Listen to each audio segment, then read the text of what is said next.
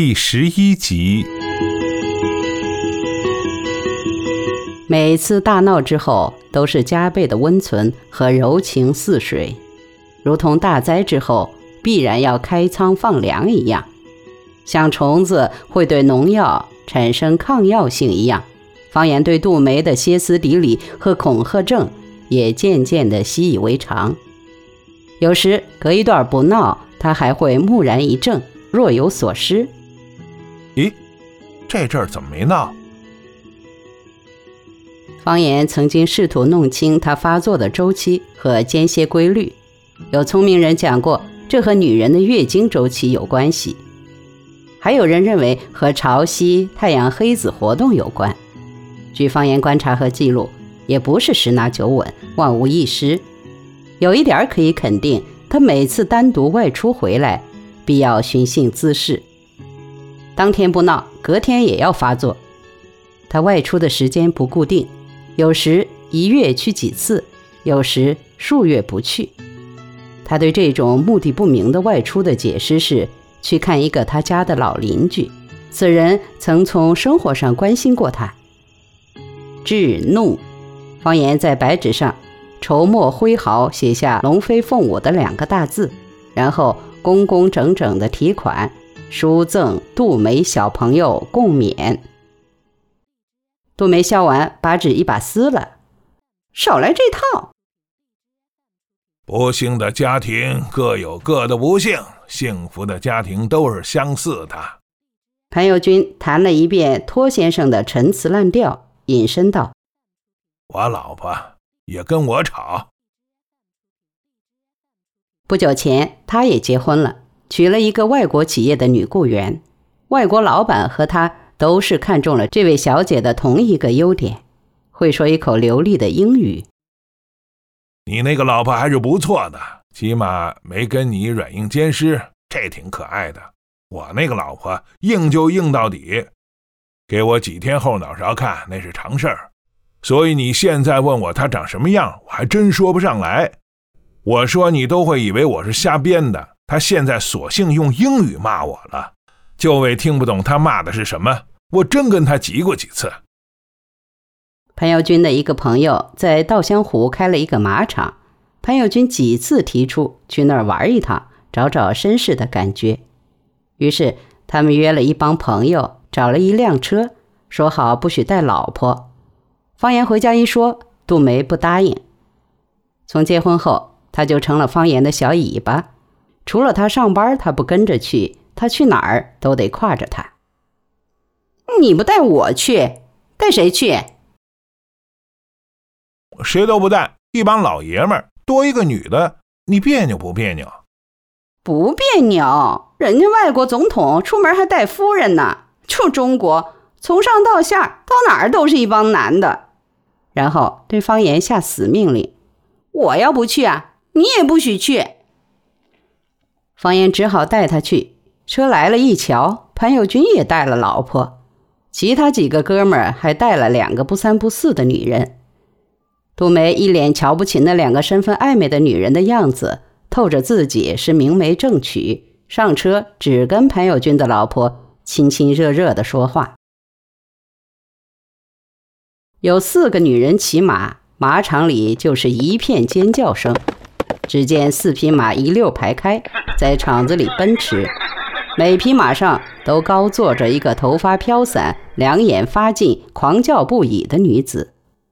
马跑到男人们面前时，就有哀求声：“让他停下来吧。”杜梅赏算果敢，虽很紧张，但坚持跑了几圈，下来还很从容，挺好玩的，令方言自豪。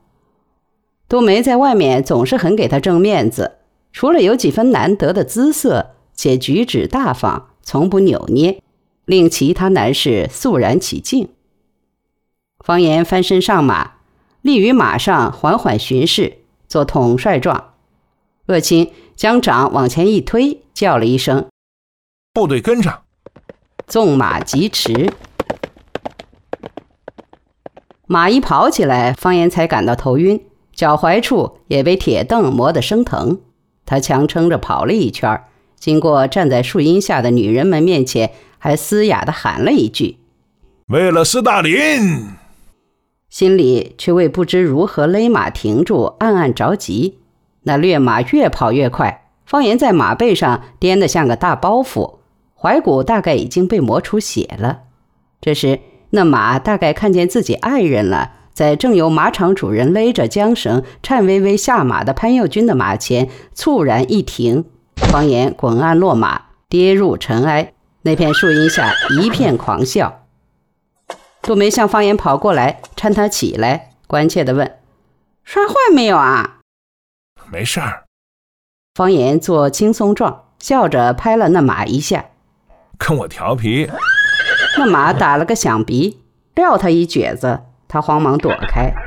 那边笑声又起，杜梅周身上下给方言掸土，他闪开他，悻悻的道：“假关心什么呀？有什么可大惊小怪的？”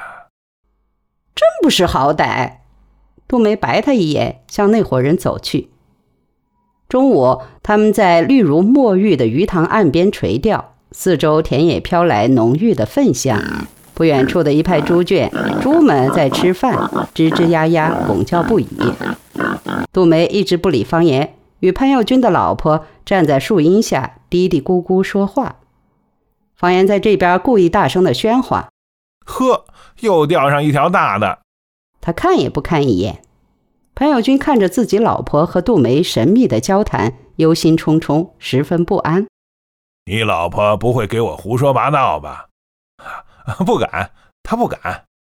方言替杜梅辩护：“最好不要让老婆和老婆勾结起来。”潘友军说：“他们互相传授经验受不了。本来是掏个钱包进了监狱，出来就五毒俱全了。”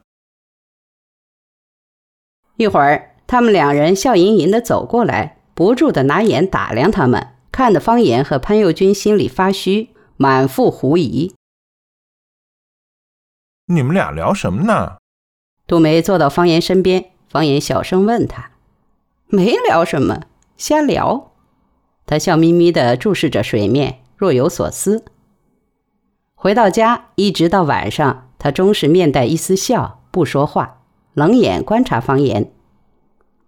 他倒不怕潘佑军的老婆，就怕潘佑军暗地里和他说过什么，这话经他之口传给杜梅。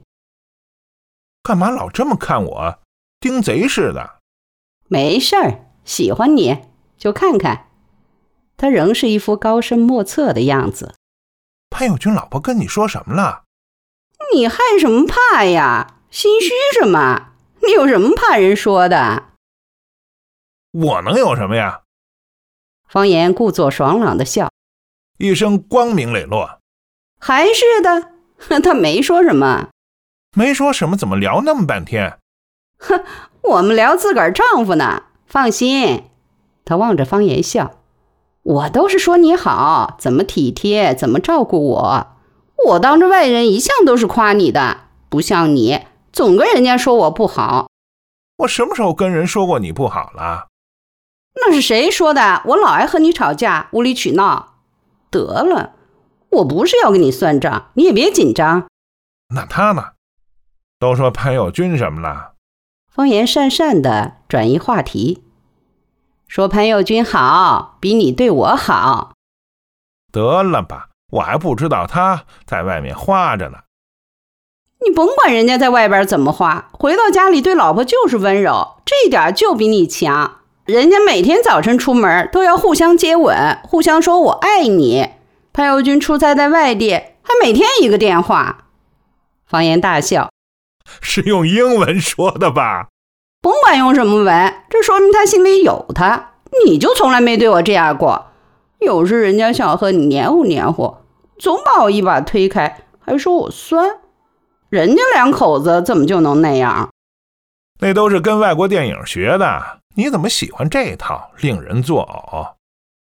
我就喜欢这一套。多美。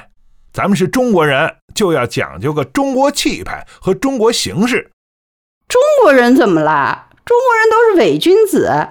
你从来都没有说过一句爱我，从咱们认识就没听你说过。不行，今天你非得对我说，你到底爱不爱我？这还用说吗？我已经用实际行动证明了。什么实际行动？我就要听你用嘴说，爱还是不爱？呃，当然。别拐弯抹角的，直截了当。怎么就这么难呢？比要你命还难啊！我这人内向。少废话，你说不说？好，你不愿意说，那就说明你不爱我。啊，不不不不不。那你就说。方言看着他，嘴皮动了动，话没说出来，人先笑了。